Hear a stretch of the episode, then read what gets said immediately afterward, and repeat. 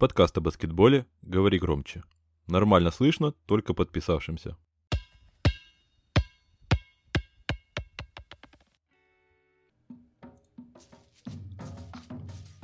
Ну что, друзья, всем доброго времени суток, всем хорошего настроения, всем доброго здоровья.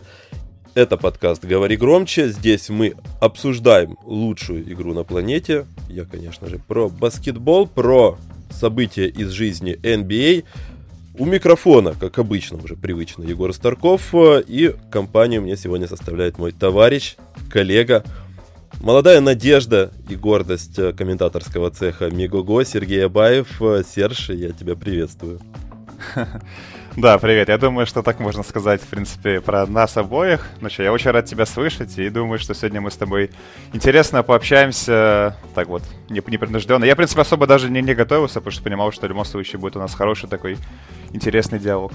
А тут, слушай, тут даже не то, чтобы есть а к чему конкретно готовиться, потому что тема нашего сегодняшнего разговора это прогнозы. В прогнозах э, реально очень сложно быть каким-то объективным, и учитывая то, что цифр следующего сезона у нас еще нету, пока что в Делориан мы не запрыгнули и не посмотрели, что там будет у нас впереди через год, э, но постараемся сделать свои прогнозы на то, кто будет задавать бал в плане индивидуальных выступлений в следующем э, регулярном чемпионате. Мы несколько недель назад делали прогноз э, по похожей теме по игрокам, от которых можно ждать сюрпризов.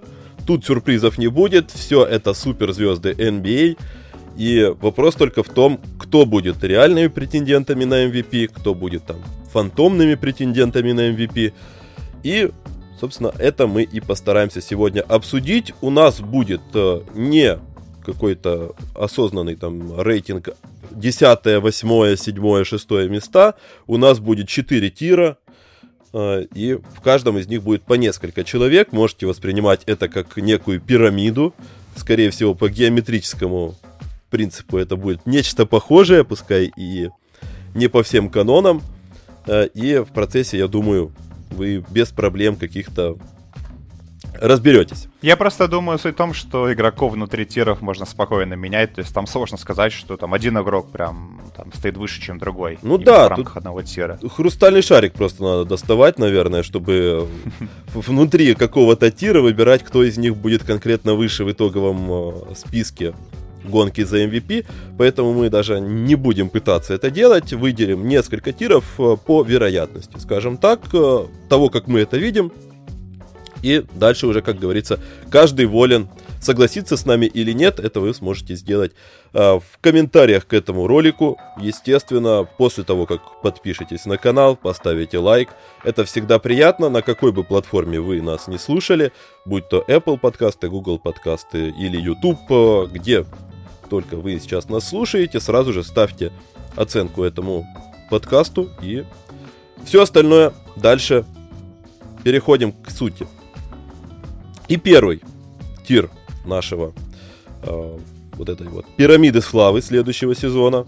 Это люди, которых можно назвать действительно фантомными, очень такими фантомными, призрачными претендентами на попадание хотя бы в десятку лучших игроков сезона. Это классные ребята, но больше, по большей части это первые звезды на своих деревнях. Где-то больше деревня, где-то меньше деревня. У них обязательно будет классная статистика, у них обязательно будет классная пресса.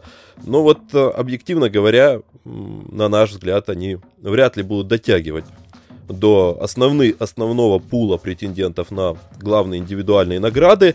Это люди вроде Трея Янга, Дэвина Букера, Пола Джорджа, Джейсона Тейтума или Зака Лавина. Можете продолжать этот список на свое усмотрение.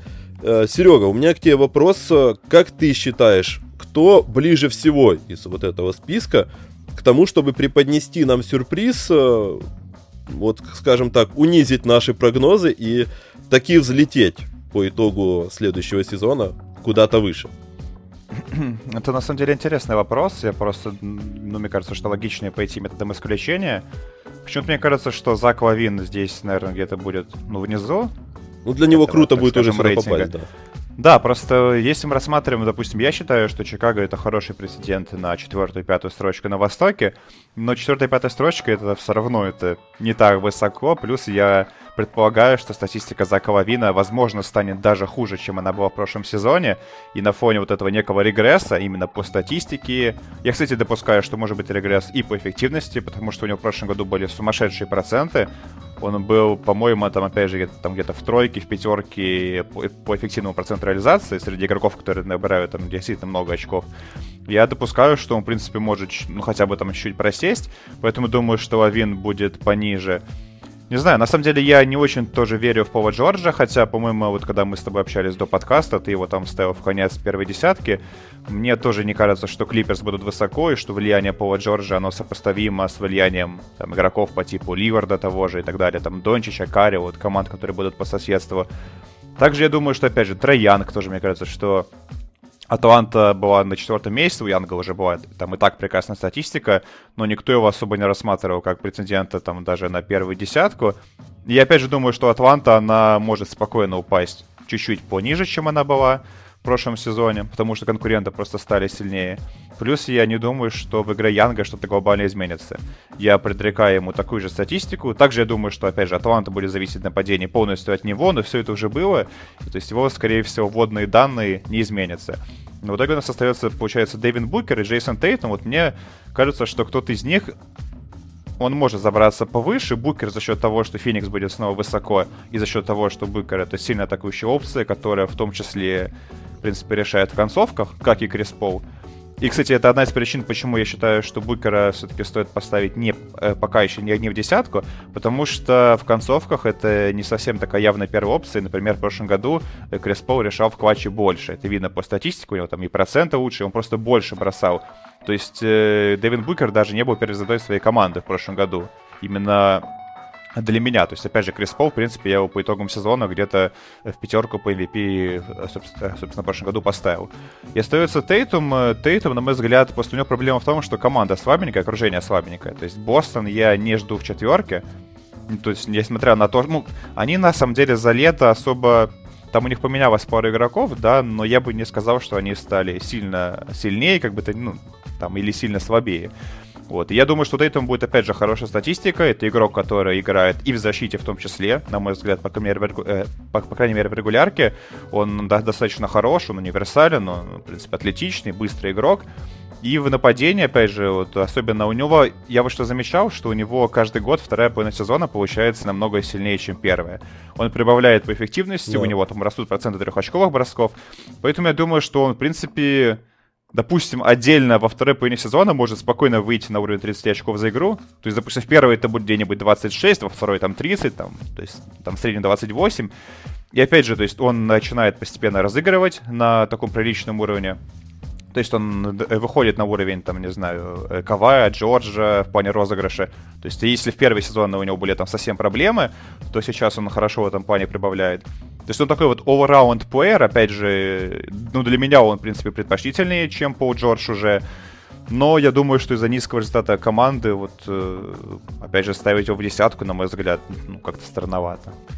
Тут я с тобой полностью согласен. У меня Пол Джордж был немножко выше именно по причине того, что этот сезон он начнет без Кавая Ленарда. И, и у меня почему-то остается впечатление, что Клиперс не то чтобы сильно просядут. И из-за этого можно это подать как невероятное достижение Пола Джорджа, тем более, что человек не так давно был в тройке за голосование за MVP, буквально Я пару знаешь, думаю, что назад, это будет да. некая такая, смотри, манипуляция, в том плане, что Джордж, ну, в смысле, что Клиперс, они без Кавайта ведь играли хорошо все два да, года. Ну, то да. есть, и я думаю, что, опять же, ну, если мы говорим не то, как это будет в итоге, потому что я допускаю, что люди могут в это и поверить. Если мы говорим о том, как это должно быть на самом деле, то есть, так скажем, типа объективно. Понятно, что объективность, опять же, слово такое субъективное. В общем, э, я думаю, что как раз-таки заслуги, опять же, именно Джорджа в этом будет не так много, если Клиперс там останутся на уровне там 4-5 места. Сам, готов с тобой тут полностью согласиться. Единственное, что, ну и по Букеру я, наверное, еще бы его выделил. Мне кажется, что как раз этот сезон будет немножко иным в плане их взаимодействия с Крисом Полом, потому что минувший сезон как раз начинал Феникс э, с расчетом на то, что Дэвин Букер будет гораздо более активным, и Крис Пол как-то долго втягивался тогда в игру, и только ближе ко второй половине пришлось, когда оказалось, что не так все хорошо и радужно, как э, должно было быть по планам, Крис Пол начал включаться ближе там к матчу звезд, около того. А здесь все-таки они уже адаптированы, они уже играют вместе, они уже должны прогрессировать. И сейчас э, в контексте сохранения сил того же CP3, наверное, уже должен с самого начала Дэвин Букер показывать, как говорится, товар лицом, быть э, первой опцией, в том числе э, во всех аспектах Крис Пол будет уже экономить силы на плей-офф, как он собирался это делать в сезоне прошлом, но, как видим, пришлось немножко больше сил потратить, чем ожидалось, поэтому мне кажется, что Букер вполне себе может э, взорвать наше представление о э, привычной десятке претендентов на MVP, как минимум по ходу сезона, и мне кажется, даже вот на старте сезона, если мы будем какую-то или ты, например, будешь составлять ну, я согласен. э, какие-то онлайн версии по ходу сезона, то он может сам стартануть очень-очень неплохо. А, ну да, вот такая. В любом... Я просто, да. знаешь, что я бы озвучил вот эту важную статистику. Мне кажется, что я не, не особо хочу в подкасте там говорить какие-то цифры, потому что не воспринимаются плохо. Но вот хотя бы допустим, статистику по клатчу в прошлом сезоне, вот именно у Феникса. У Криса Пола 120 очков в клатче, процент с игры 48, трехочковый 35, э, э, штрафные 86. У Дэвина Букера 95 очков, то есть на 25 меньше. И линейка 33 с игры, 17 трехочковых, 81 штрафные. Ну, 33 с игры, 17 трехочковых в клатче. Да. То есть, вот я к тому, что Дэвин Букер, он, естественно, во время матча, там, в первых трех четвертях в атаке делал, конечно, больше, чем Крис Пол, ну, в плане скоринга особенно. Но в концовках э, игрок, который приносил Фениксу победы, это был Крис Пол. Поэтому вот я допускаю, что даже сейчас, я согласен с тем, что, скорее всего, Крис Пол же, это логично, он будет делать еще меньше там во время матчей. У него, скорее всего, опять же, происходит статистика, у Дэвина Быкера она вырастет, то вот для меня большой вопрос, сможет ли он в концовках оставаться вот этой своей, как бы, первой золотой команды, которая будет влиять на, на результат и делать именно разницу. Вот у нас есть равный матч, играет там Феникс против Далласа условного, там две примерно равные команды, и вот, с одной стороны, у нас там Дончи, с другой стороны Букер. И Букеру нужно взять игру на, на себя и принести команде победу. Вот сможет ли он? Для меня это, конечно, вопрос. Я, как бы, естественно, допускаю, что да, он может, собственно, вот это... У него может хорошо получаться, и тогда, ну, конечно, он будет где-то уже в десятке. А, разумно. Разумно. Тут э, поэтому, собственно, я особо не спорю. У каждого есть свои э, красные флаги, и поэтому они у нас находятся в отдельной, в отдельном тире, в отдельном блоке баскетболистов, которые пока что находятся около десятки основной. Вы можете снова-таки иметь свое мнение. А мы переходим к третьему тиру. Люди, которые уже чуть более серьезные, чуть более заслуженные, я бы даже сказал, глядя на то, кто у нас сейчас будет, какие, фами... какие имена и фамилии, но по которым тоже есть вопросы в контексте реальности их претензий. У кого-то одни, у кого-то другие. Первый но это не десятое место, подчеркну еще раз, просто первый в этом тире.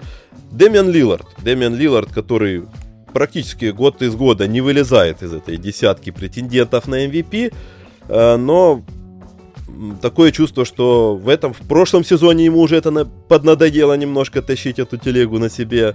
Э, сезон заканчивался на такой вот минорной ноте, под слухи о том, что он вот-вот-вот-вот уже со дня на день таки попросит обмен.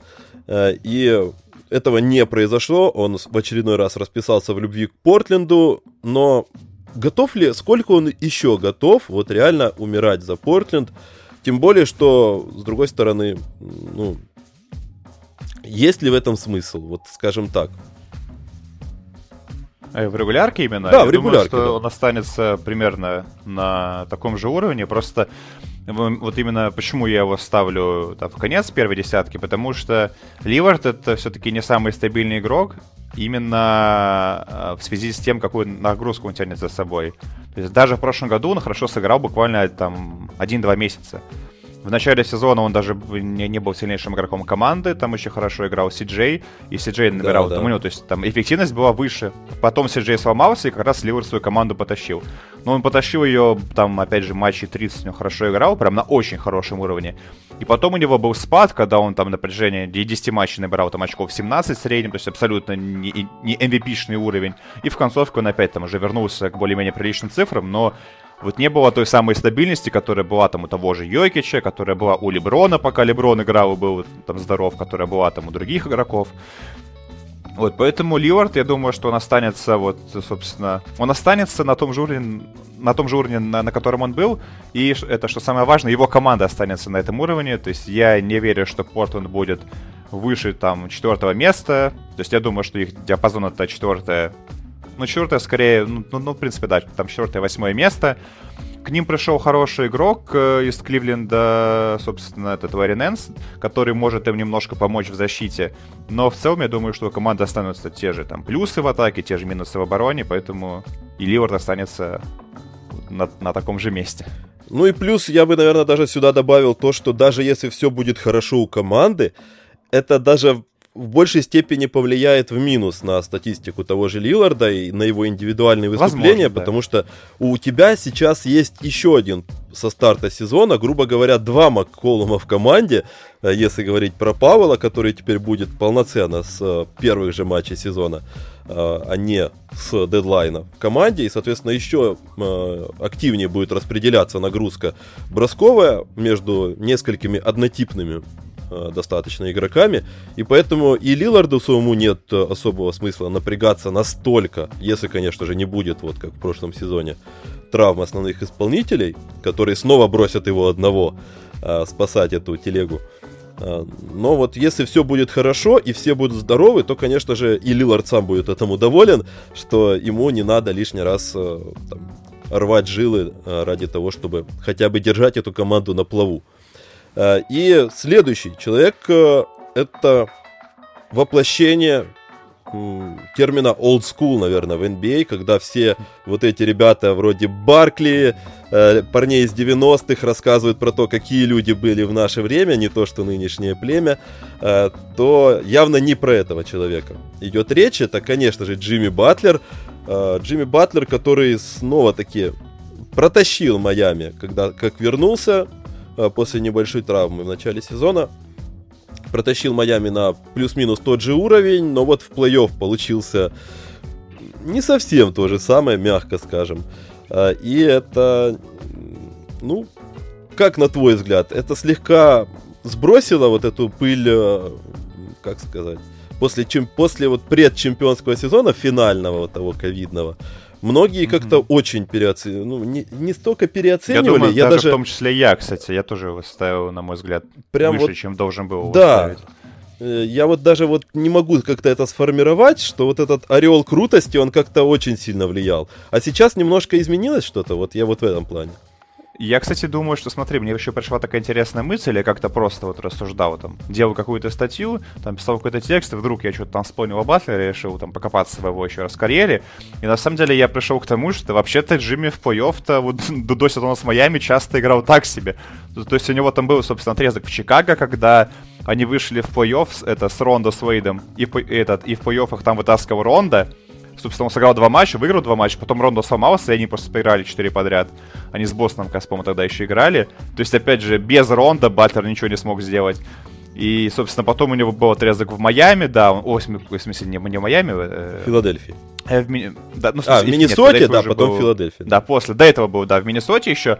Он хорошо играл весь сезон, там вытащил меня, в смысле, он Миннесоту протаскивал на, там они там в какое-то время шли на четвертом-пятом месте в конференции, потом он сломался, они там опустились на, на восьмое, но в итоге в плей-офф он вернулся и тоже смотрелся очень так средненько.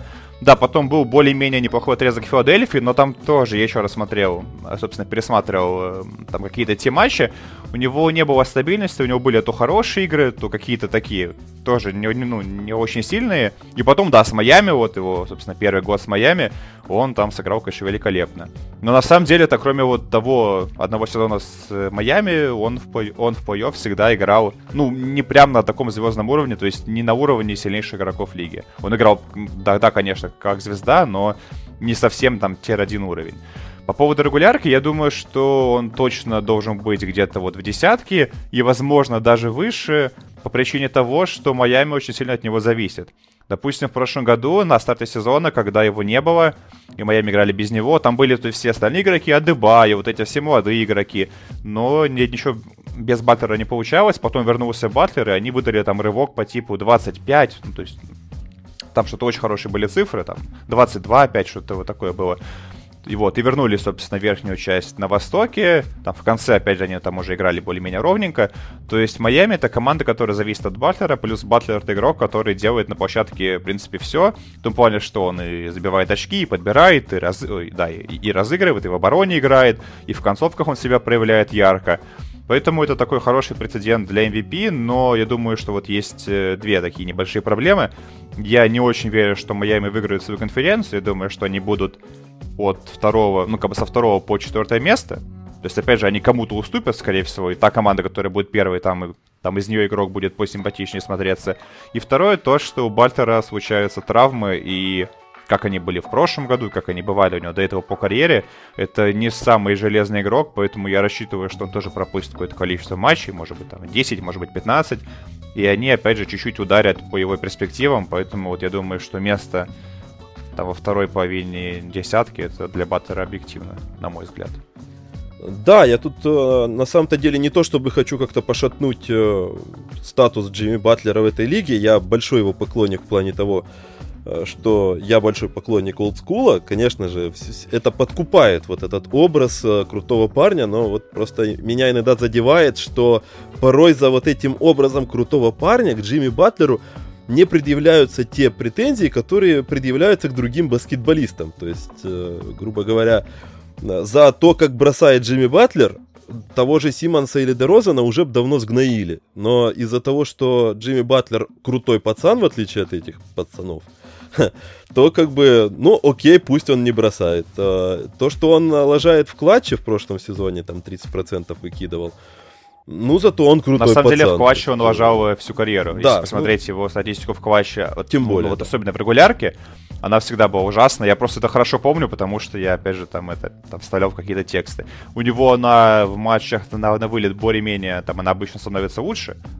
но вот в регулярке у него всегда в клатче там около 30% с игры и так себе. У него просто бывают какие-то яркие клатчи по типу того, что было там против Троянга, по-моему, да, даже да, да. в первый сезон Троянга или во второй. В общем, когда там эта история с Атлантой, и, в общем, ну, как-то это все запоминается, да, но вот его реальная эффективность, она на самом деле чуть ниже, чем об этом принято думать. Но, тем не менее, опять же, я, я подчеркну, что э, Майами именно на паркете обычно выигрывают, без него они прям совсем сыпятся, поэтому то есть влияние Батлера на победы Майами, оно, конечно, колоссальное, и поэтому вот он заслуженно для меня в десятке. Да, я тут как бы не, как уже сказал, я не то чтобы пытаюсь его куда-то отодвинуть, просто вот для меня вот иногда есть какие-то такие, знаешь, задевают такие моменты, когда э, вот мы к одним людям предъявляем претензии, а к другим не предъявляем, просто потому что мы считаем этих брутальным чуваком, поэтому ну что мы будем докапываться до, до Джимми Батлера, а вот лучше лишний раз пнем Дерозана, бедолагу или какого-то, не знаю.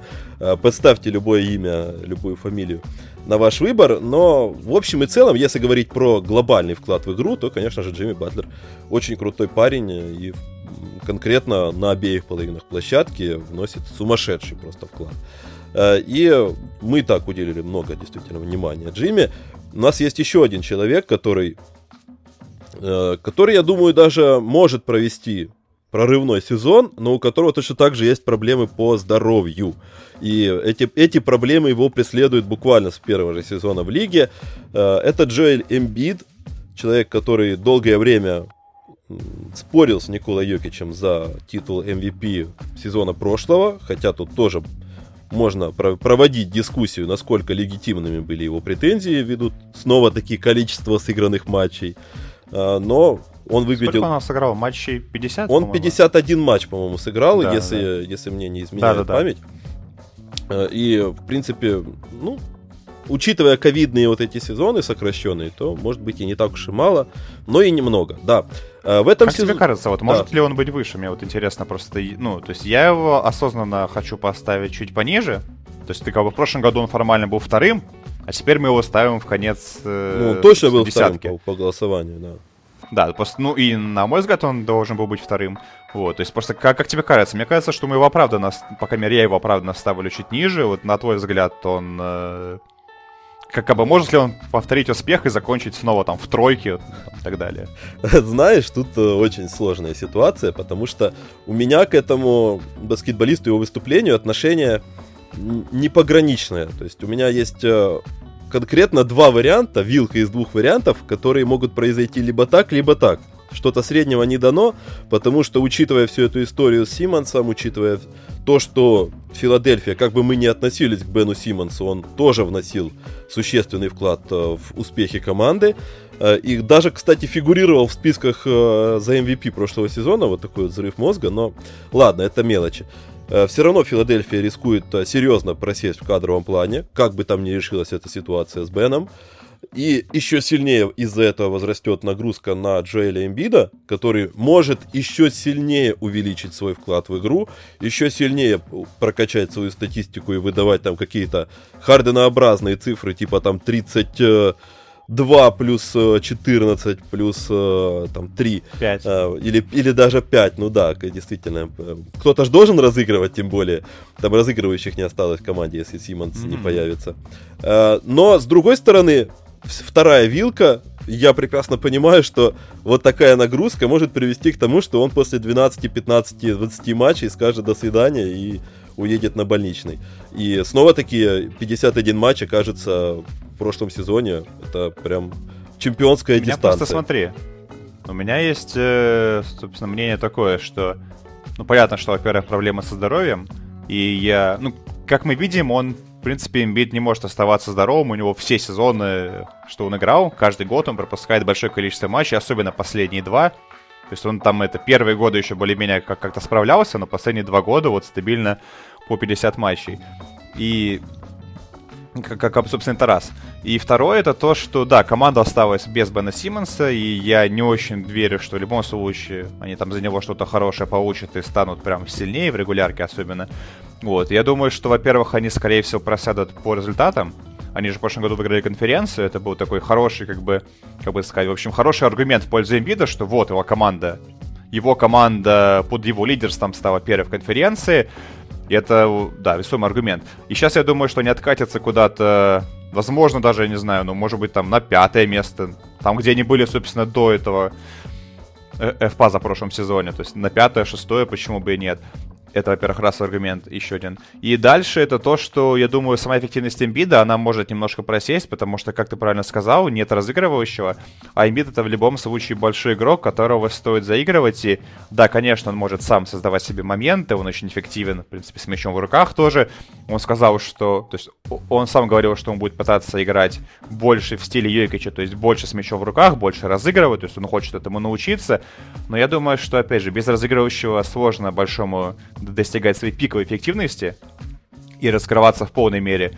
Поэтому я допускаю, что, ну, на мой взгляд, он останется примерно вот на этом уровне по эффективности из-за того, что разыгрывающего просто хорошего не будет. А, то есть вот его команда, она, скорее всего, откатится. Еще и травмы будут, то есть поэтому для меня он в этом году не основной претендент. Хотя, допустим, в прошлом году вот я его перед началом сезона еще ставил в тройку, и вот он так, собственно, ну, в ней как бы и закончил. Ну, в любом случае, да, я согласен с тем, что очень многое будет зависеть еще и от развития ситуации Симмонса. Либо он вернется, и в каком он будет настроении, состоянии и так дальше. Ты, если думаешь, что может вернуться, мне кажется, что... Ну, знаешь, я, я долгое знаю. время был уверен, что он готов серьезно. А с другой стороны, начинаются все вот эти истории, как э, с Эдри Виггинсом, который тоже был серьезно настроен не вакцинироваться, а потом как-то ему напомнили, сколько он теряет, и он такой, ну, ну тогда, наверное, да. А, и тут может быть то же самое, когда ему вот не перевели первый транш, э, второй, вернее, транш э, по зарплате, и он такой, ну, блин, может, я не настолько принципиальный или там еще что-нибудь. Мне просто интересно, да. посмотри, знаешь, то есть если мы вспоминаем историю подобную, ну, такие вот подобные истории, там, что было с Харденом в Хьюстоне, что было с Батлером, получается, в Миннесоте еще, то есть они как бы выходили, играли, и они, наоборот, ну, не то чтобы поднимали свою стоимость, то есть Батлер просто показал, что он все еще крут, там, там Харден еще показывать было не надо, все так понимали, что это Харден. Я просто, а вот у Симмонса я просто допускаю, что если он вернется, он будет играть хреновенько, и то есть он да, свою стоимость да, да. еще опустит, и все увидят, что, ну, ну, в принципе, то есть он как бы и так, все о нем не очень хорошо мнение, а он еще хуже сыграет, и, то есть, поэтому я просто не очень понимаю, почему Филадельфия ждет, ну, на мой взгляд, уже нет какого-то варианта нет, чтобы они за него получили то, что они хотят, и в любом случае им стоит снижать э, ценник и получать хотя бы что-то. Потому что если сейчас выйдет Симмонс и сыграет так, себя еще, не дай бог, травмируется, ну это вообще катастрофа будет для Филадельфии именно как, как организации. Да, это загадка за семью печатями на самом-то деле. Сейчас сколько людей, сколько источников, столько и мнений по этому, по этому поводу. И это, наверное, тема для отдельного разговора, Симмонс. Но в любом случае для Эмбида это тоже очень важный фактор. От того, насколько будет конкурентоспособная команда, все-таки он хочет играть как Йокич, но не Йокич, по, скажем так, набору творческих навыков и складу творческого ума. А, поэтому ну, очевидно, да, что в атаке Йокич сильнее. Конечно. Он гораздо больше зависит от разыгрывающего, от э, окружения и так далее, поэтому это очень важный фактор в контексте либо-либо в случае с Эмбидом э, и дополнительный повод посмотреть и пронаблюдать за этой историей конкретно в следующем сезоне. И мы подходим к последнему человеку из э, третьего нашего тира. И, наверное, я даже, я даже не назову его о, в голос, я назову его шепотом, потому что это э, король Леброн Знаешь, а может мы не будем просто... Я думаю, может вообще ничего не будем говорить, и люди просто сами догадаются по нашим рассуждениям, о ком мы. Да, можно было бы, на самом деле. Я тут уже прошептал тихонечко это, это имя и фамилию. Но да, э, все-таки нельзя его вроде как не включить сюда. А с другой стороны, ну, сколько мы уже лет об этом разговариваем, что load management придумали задолго до Каваев Джорджев э, в Клиперс. Э, Все-таки это был именно он. Он уже очень давно экономит силы, при этом даже когда он играет в половину силы, он все равно проталкивается в число кандидатов там на MVP. Он вроде как даже сам не делает ничего со своей стороны, чтобы там оказаться, но просто из-за того влияния, которое он оказывает, даже играя там, не знаю, в пол ноги, да. в пол руки, он все равно находится там в пятерке кандидатов стабильно. Если я не ошибаюсь, и... по-моему, в последний Бам. год в Кливленде он был, собственно, вторым по голосованию, в последний год в Кливленде, да. И, собственно, во второй год в Лос-Анджелесе, в позапрошлом он тоже был вторым э, после Яниса, именно по официальному голосованию. То есть вот так вот два раза он был топ-2, при том, что понятно, что не сильно старался. Да, при том, что человек буквально кричит все в, нем, что я как бы, ребята, я отдыхаю, я жду плей-офф, у меня тут load management на уровне 99%, и при этом... Он просто обычно в конце сезона выходит, знаешь, и говорит, что, ну, как бы я MVP, ребят, но весь год он, в принципе, не особо старается. А в конце, да, вот там обычно, там это пару заявлений от него, пару заявлений от партнеров, там тренера, что Леброн, посмотрите, ну, это же Леброн, давайте ему MVP, ну, тогда ничего ну, не вот, меняется. И вот сейчас э, шестой номер, вот, кто, кто, кто знает, кто не знает, вернулся к шестому номеру. Новое начало в Лос-Анджелесе, можно так сказать, после неудачного похода в плей-офф в прошлом сезоне. Что может измениться и как ты думаешь, в какую сторону изменится? Еще сильнее load management, еще сильнее, учитывая то, что Рассел Уэстбрук появился, тут как бы появился тягатель рояля, э, специалист по тяганию рояля всю регулярку. Э, поэтому насколько это скажется, в принципе, на претензиях Леброна снова-таки на попадание в какой-то топ-5 условный, топ-3, топ-7, неважно, э, претендентов на MVP, насколько на его личной эффективности это э, будет иметь влияние, и либо же Леброн снова будет настолько же крут. Я думаю, ответ очевидно, что скажется, и сейчас я просто пытаюсь посчитать. Когда последний раз Леброн брал MVP? 8 лет, по-моему, прошло, 2013 год. Да, все да. правильно вроде бы. 8 лет, то есть, и, очевидно, что каждый год он претендовал, но с тех пор он становится все постепенно там хуже, хуже и хуже. И я не думаю, что, ну, то, то есть, как бы в этом году, мне кажется, что его шансы, они на таком, что ли, ну, не на том, что, как, как бы сказать, в общем, на, на самом низком уровне, возможно, там чуть ли не за всю карьеру его. Потому что в этом году действительно у него в окружении есть прям две звезды, которые, скорее всего, будут его разгружать, и особенно Уэсбору, которого, на мой взгляд, брали в том числе для того, чтобы Дэвис и Леброн могли в регулярке меньше выкладываться, там в том числе какие-то матчи пропускать, скорее всего, и э, да, вот Рассел делал за них вот эту всю основную работу. Поэтому я думаю, что он э, да, допустим, можем, это можем просто вспомнить прошлый сезон, и до травмы Леброн шел, на мой взгляд, где-то, да, там, в тройке, но это было связано с тем, что очень много его конкурентов, они тоже травмировались, в итоге потом травмировался и сам Леброн, и я думаю, что тут какие вообще аргументы есть основные? Что Лос-Анджелес это по-прежнему одна из сильнейших команд конференции в регулярке. Я допускаю, что они будут не первыми, хотя почему-то все их ставят там, вот, там на первое-второе место. Я допускаю, что новая команда, не очень сыгранная команда, потому что там поменялись э, почти все ролевые игроки. Я допускаю, что они вот могут быть где-нибудь там на месте третьем-четвертом. То есть это вроде бы, как бы, опять же, не первые места. Но, но, но, но даже если там Леброн окажется, его команды на там, первых-вторых местах, я думаю, что его влияние на игру команды будет все-таки несколько ниже, чем оно было раньше. То есть теперь у него в окружении есть две звезды, которые так или иначе будут у него откусывать и статистику, и просто какие-то действия на паркете. То есть Вестброк будет забирать розыгрыши, собственно, какие-то очки он заберет. Дэвис в любом случае как бы забирает на себя внимание как главный защитник этой команды. И, в принципе, парень, который тоже как завершающий игрок, скорее всего, сейчас в этой команде сильнейший. Именно как игрок, который доставляет мяч кольцо. Поэтому я думаю, что вот Леброна в этом году он как бы не может, скорее всего, выпасть из топ-10 претендентов, да, как-то это странно выкидывать прям. Но вот его место, оно во второй половине. Ну, не дает, не дает, да, какое-то чувство уважения к Леброну, а, подвинуть его куда-то еще ниже, пускай даже вот Знаешь, просто тебе не, не, не кажется... Знаешь, у меня такой вопрос как бы просто кого из Лос-Анджелеса вообще ну, как бы стоит правильно рассматривать именно как первую звезду на MVP. Но все-таки я считаю, что и все-таки именно Леброна. Но вот здесь, ну, мне кажется, тоже можно порассуждать. Ну, в регулярке, может, и Вестбрук там трипл-даблы начнет клепать. Э, не знаю. Тут, в принципе, вообще этот эксперимент мне иногда взрывает мозг, как вы собираетесь их совмещать. На паркете Рассела Уэстбрука с, любим, э, с Леброном Джеймсом который точно так же тяготеет э, к тому, чтобы вести игру. То есть, ладно бы вы добавили еще какого-то агрессивного скорера, там, не знаю, какого-то Пол, Пола Джорджа образного, я бы так скажу. Не Пол Джордж, но что-то похожее. И там, как Крис Пол играл бы у нас Леброн, чтобы он там таскал мяч, но особо не напрягался в плане скоринга. А тут прям вот, ну, очень, очень похожие по функционалу игроки.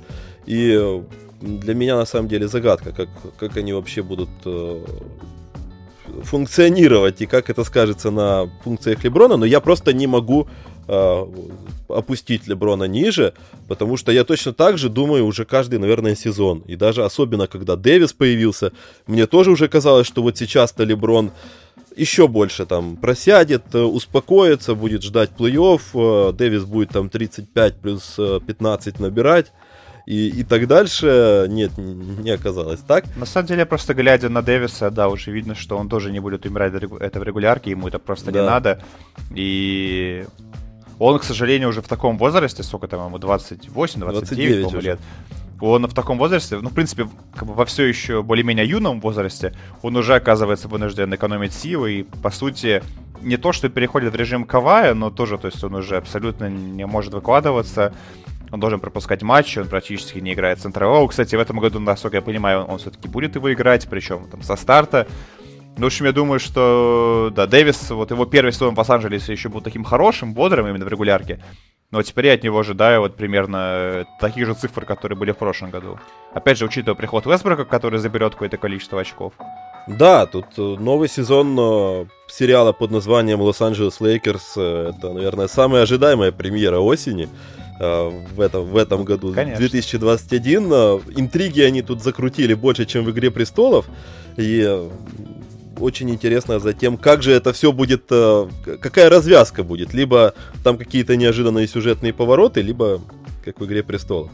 Ладно, Э, Леброн Джеймс, э, проследим за ним тоже, за Лейкерс все вместе в следующем сезоне. А мы закрываем третий tier, отправляемся к tier у под номером 2, и это уже прям вот-вот э, впритык, как говорится, к главным кандидатам на MVP. Но чуть-чуть где-то есть э, небольшие, даже не красные флаги, красные флажочечки. Э, и первый человек из этого тира это Лука Дончич. Человек, э, который, которому пророчат уже не первый год, наверное, второй или третий, что это новый Леброн, новое лицо лиги, новый супердоминатор и так дальше. Я, насколько знаю, насколько видел, он и сейчас, по-моему, один из, едва ли не главный по букмекерским котировкам. Вот это, кстати, да, интересно, потому что я не смотрел, например, подкаст на котировки, я их не помню. Вроде бы, я даже не, не помню, что была какая-то, так сказать, об этом новость. То есть, по-моему, ну, в общем, да, в любом случае, я тоже не, не в курсе, хотя я подозреваю, что, да, Дончич, скорее всего, там где-то в тройке 100% есть. Ну вот да, я смотрел, я видел новости, просто, по- по-моему, отдаленно как-то там касающиеся. А кто там первый, мне просто интересно. Вот, по-моему, Дончич как раз и был первым, потом А, там и, и был первый. все остальные. Какой-нибудь Янис, ну, понятно, да, окей. Я удивился поэтому, что Лука Дончич, я объясню просто потому, что мне кажется, что, ну, у всех есть свои пределы. Я прекрасно понимаю, что немножко команда изменилась, но у Луки Дончича очень напряженный график. Он умирал там в, в плей-офф в прошлом сезоне. Уже было видно в прошлом сезоне, что он с трудом вывозит такую нагрузку, потому что его эффективность падает в плей-офф очень сильно во вторых половинах. Ему тяжело откровенно. При этом он еще летом поехал играть за сборную. Он приехал после не самого легкого межсезонья э, для него конкретно. И тут еще и возвращается стандартная регулярка длительная.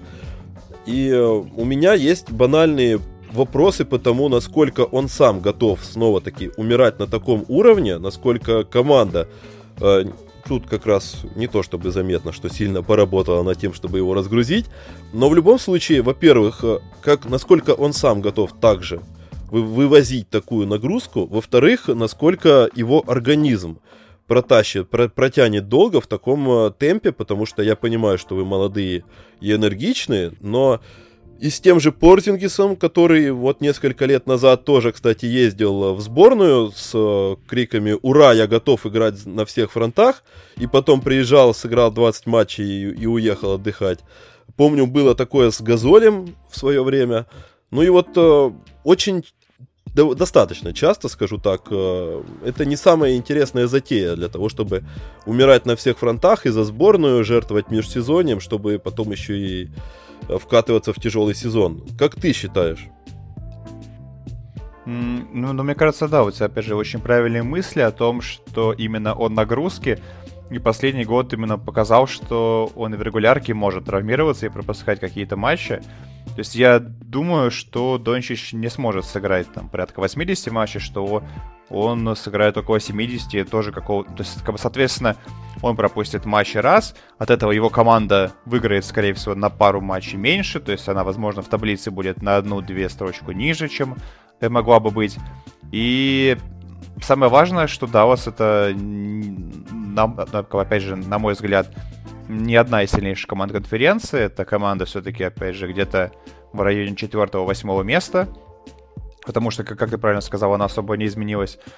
То есть, а, а мы знаем, что, ну, я, то есть, чтобы получить MVP, Дончичу нужно там реально делать что-то по типу трипл-дабл, там 30 плюс 10 плюс 10, с хорошей эффективностью, и тогда, если он вытаскивает команду на какое-нибудь там четвертое место, то тогда это возможно MVP. Но вообще, по-хорошему, конечно, нужно быть повыше. И еще один момент это то, что Дончич все-таки игрок, который не может делать все на паркете, в том плане, что он не очень хороший как бы защитник. Он, э, ну, понятно, что делает абсолютно все в атаке, но это вот не тот универсальный игрок, э, который выиграет тебе, если что, там клатч и в защите. То есть, что он там возьмет лидера соперника, закроет его, нет. Он этого не может, и я думаю, что в совокупности вот этих факторов он как раз вот его место, оно где-то в этом втором tier е, когда он все время он близок. Я, в принципе, спокойно допускаю, что он MVP взять может, конечно же.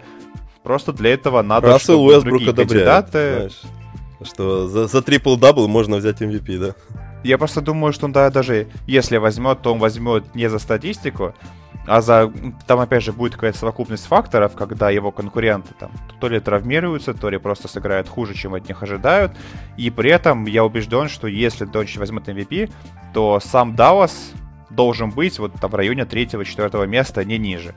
Потому что если они ниже, то появляется вопрос, а, собственно, чем Дончич сильнее, чем другие кандидаты команды которых выше, и тоже, то есть, как бы в лиге полно, ну, не, не полно, но хватает звезд, вклад которых в атаку команды, вклад которых в успех команды, он, в принципе, сопоставим.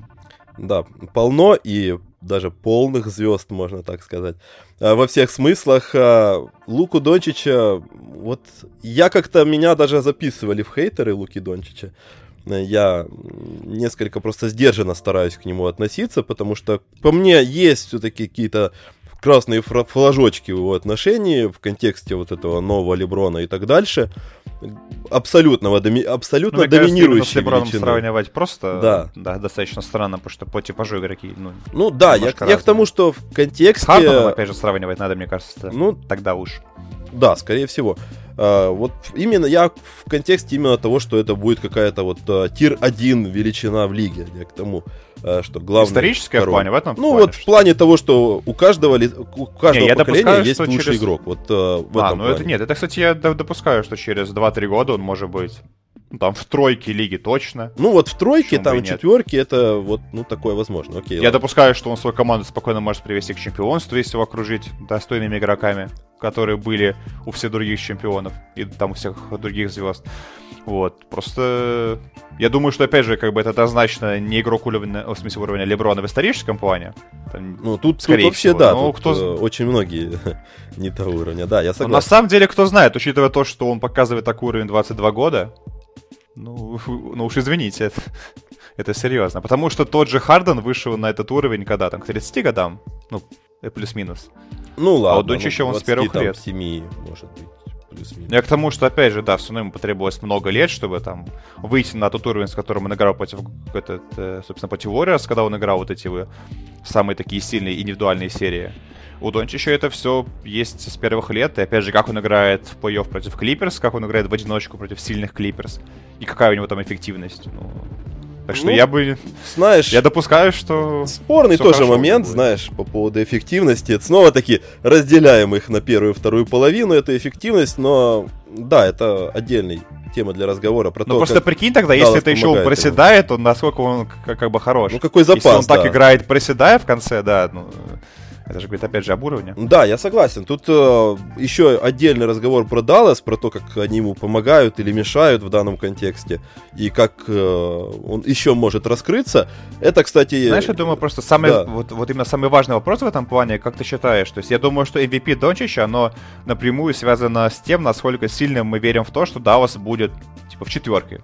Вот я просто в это не очень верю, а как бы твое мнение? Ну, знаешь, тут, э, кстати, тоже есть интересный момент. Я бы сказал, что я не очень сильно верю в Джейсона Кида как тренера в контексте успехов Далласа, э, но тут есть момент, что, возможно, он действительно окажет какое-то очень классное влияние на Луку Дончича, как э, человек, прототипом которого Лука в свое время приходил в лигу, ну, там, про, про апгрейдженным прототипом, скажем так. А, но очень много из того, что делал Лука Дончич, делает сейчас, а, Джей, э, Джейсон Кит делал в свое время много-много лет назад, поэтому у них э, есть чему поучиться. А, и мне кажется, Лука Дончич может извлечь пользу из этой из этого сотрудничества конкретно, хотя и не факт, что это будет э, плюсом в общекомандном плане.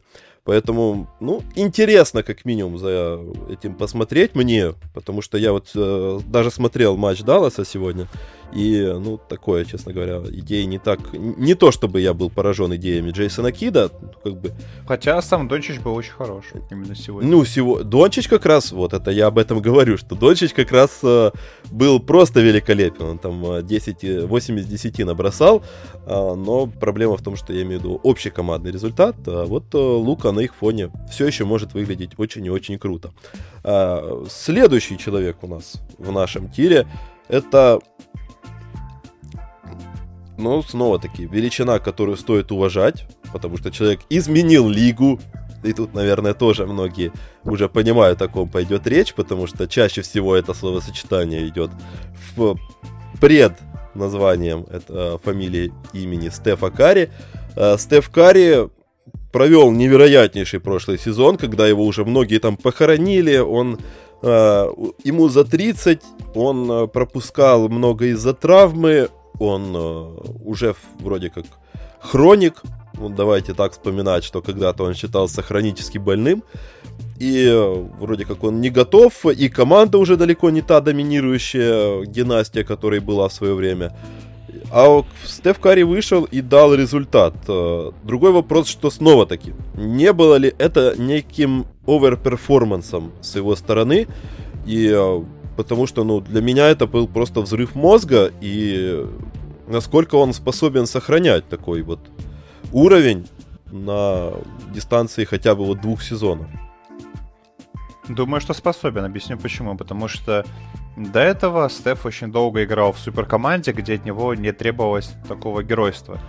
И это его, опять же, искусственно немножко лимитировало. То есть понятно, что раскрыться, когда у тебя рядом там и Дюрент супер играет, и Томпсон бросает огромное количество, и там Дэймонд Грин забирает мяч, потому что без мяча он играть не может. Ну и, в принципе, это эффективно, когда, когда Грин разыгрывает, а Стеф завершает. Это тебя немножко лимитирует, и когда Стеф оказался в такой практически полной свободе, он, естественно, показал, что он может не, не, ну, не, не хуже Хардена, вот так вот шикарно играть нападение, набирать огромное количество очков. Поэтому я допускаю, что вот э, в новом сезоне, опять же, все-таки... И, кстати, еще, на, на, на мой взгляд, такой важный тезис, что этот Карри стал сильнее со времен своих MVP сезонов. Просто... Даже не знаю, как об это объяснить. В общем, он э, стал сильнее в том числе и в атаке, он стал сильнее по пониманию игры, тому, как он стал двигаться. Я думаю, что его бросок стал еще сильнее, просто потому что он в этом году показал, в принципе, сопоставимую эффективность. Я говорю именно не про количество, а про качество. Оно чуть-чуть хуже, чем в его том самом историческом сезоне. Только тогда у него было шикарное окружение, которое создавало ему огромное количество пространства. У него было много бросков с получения. В этом году окружение было абсолютно ужасным, особенно в атаке. В атаке это вообще одна из худших команд в лиге где он э, практически всегда играет с двумя небросающими игроками, где, в принципе, снайперов не очень много. И это, это, опять же, команда, которая не очень сильная по интеллекту. И вот в этих условиях он все равно показал эффективность чуть-чуть хуже, чем она была вот в те сезоны. Поэтому я думаю, что Стеф, как и, ну, что Стеф останется да, на вот этом хорошем уровне. То есть за его эффективность я, в принципе, не переживаю. И, вот. Единственная преграда, как и в случае с Дончичем, это, скорее всего, собственно, его победа. Я не очень верю, что Golden State там будет где-то в топ-3 конференции, как, опять же, болельщик. Я думаю, что они будут ниже. Я думаю, что они даже могут быть где-то там в районе шестого места.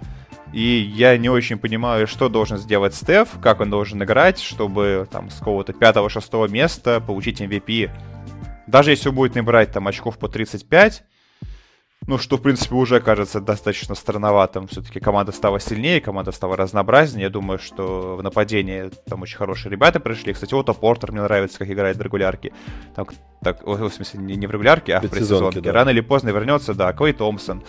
Поэтому я думаю, что такой статистики у Стефа не будет, и победы, отсутствие побед помешает ему бороться за VP прям на полном серьезе. Ну вот да, это важный фактор, наверное, где-то проводим этот водораздел на уровне Рождества, когда вернется Клей Томпсон, и там очень много будет решаться в планах на сезон, каким он вернется, насколько э, сильна ваша команда с этим Клеем Томпсоном, на что вы претендуете в этом сезоне, и вплоть до того, есть ли смысл, в принципе, снова нагружать Стефа Карри так, как это было в прошлом сезоне, когда он отыграл 63 игры после всех тех травм, которые у него были, и в его возрасте это очень серьезное использование его ресурсов организма, и я был в этом плане тоже очень даже приятно удивлен, что он отыграл Там при этом, матчей. на самом деле, интересно, что он пропустил уже 9 матчей, да, да. но из них там матча 2-3, это, были, там это были просто вот эти пропуски, так, так скажем, запланированные. То есть из-за травмы он пропустил, по-моему, там 6 или 7 матчей вот там в середине сезона они были. Э, Причем почти все годы это, естественно, проигрывали. Там только один матч без него выиграли. В общем, э, поэтому я к тому, что Стеф показал, на удивление, что он еще может быть там, собственно, примерно здоровым оставаться. Поэтому я рассчитываю на то, что он сыграет больше 70 матчей, там 72, 73. Вот это, скорее всего, то, к чему он должен прийти. И это то количество, которого хватает э, для такой вот борьбы за MVP в случае, если ты просто как бы удачно играешь. Поэтому, то есть я к тому, что за, вот за его здоровье я бы не переживал. Вот. И за уровень тоже, но да, собственно, командная игра вызывает опасения. Ну, здесь у меня не то чтобы много аргументов против. единственное это просто вот какое-то осознание, попытка осознать то, что человек в 34 года способен отыграть столько матчей с такой эффективностью, когда на тебе висят э, по 5 человек соперника, э, и продолжать выдавать такой перформанс, который выдавал Стеф Карри э, в прошлом сезоне, конечно же, это просто сложно осознать, наверное, если мы не говорим про человека, которого зовут Леброн и по фамилии Джеймс, э, все-таки ты уже где-то начинаешь закладывать в уме, что ну когда-то человек должен сдавать, но будем надеяться, что Стеф Карри будет нас еще радовать долго и долго. Все-таки человек действительно изменил баскетбол, тут как бы спору нет. А вот э, кто еще изменил баскетбол и задал тон новым, новому формату игроков, э, один из первых единорогов, про которых начали говорить э, популярно в наше время, это, конечно же, Янис, э, человек, который наконец-то стал чемпионом в прошлом сезоне. Снова-таки, как принято в таких случаях говорить, все всем доказал, наконец-то. И вроде как легитимно теперь является одним из лучших баскетболистов, в принципе, поколения, потому что, ну, сколько дип, э, лучших защитников года у него, сколько дважды MVP. Э... Он один из трех игроков в истории, помимо, это помимо Джордана и, господи, я забыл кого, кто получал, собственно, MVP и Дипоя в один год. Я забыл, кто там еще третий, боже. Слушай, да, то ли, то ли Ладно, ладно, я уж не буду говорить. Ну, по-моему, Хаким, нет, как-то вылетел. Кстати, возможно. Из головы. А, ну... В общем, да, действительно, просто если задуматься, ты, ты абсолютно правильно говоришь, что он чемпион, он MVP финала, он дважды MVP обычный, собственно, Дипой, да, и это все во сколько там, в 20, в 27, что ли, 26 лет. Да, то есть как бы уже такой, знаешь, кейс э, на одного из лучших игроков в истории. Уже не очень-то хуже, там, чем KD, чем Карри по титулам. Ну, в принципе, ну, примерно сопоставим. Ну, ну да, по статусу, 3, по... Окей, но по, по совокупности, если так даже смотреть э, на количество наград, то, конечно же, да.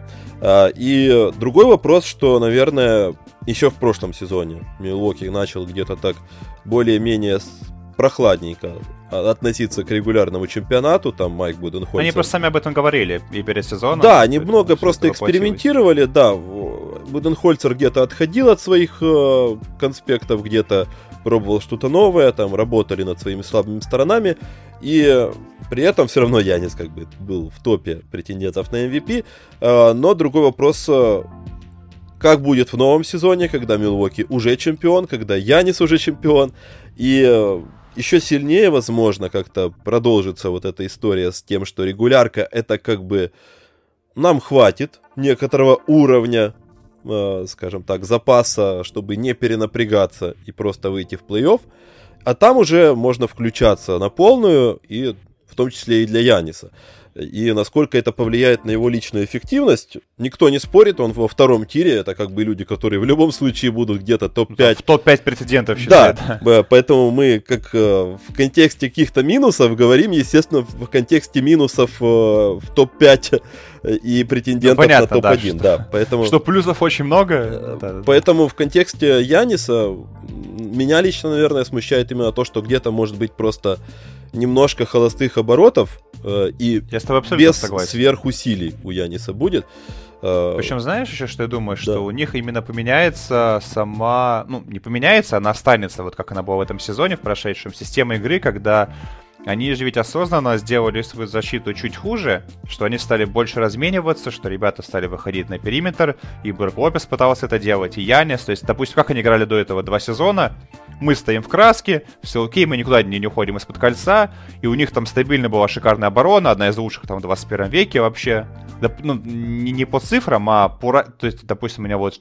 Что было интересно, что вот их защита образца позапрошлого сезона — она лучшая в 21 веке по разнице от среднего значения. То есть, понял, что я сказал? Угу. Не... То есть, там по защитному рейтингу он был не, не очень хороший. То есть, там понятно, что в начале века там э, были команды посильнее. Но вот именно по разнице от среднего значения они, конечно, выделялись очень сильно. То есть, у них была прям исторически шикарная защита.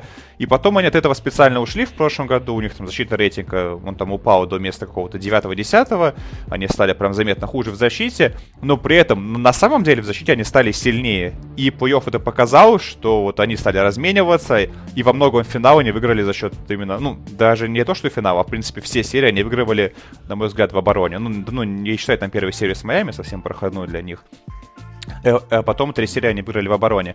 Я думаю, что то же самое останется и в этом году, когда они будут играть не на то, чтобы выигрывать именно в регулярке, а на то, чтобы нарабатывать что-то именно под матчи на вылет, как они делали год назад.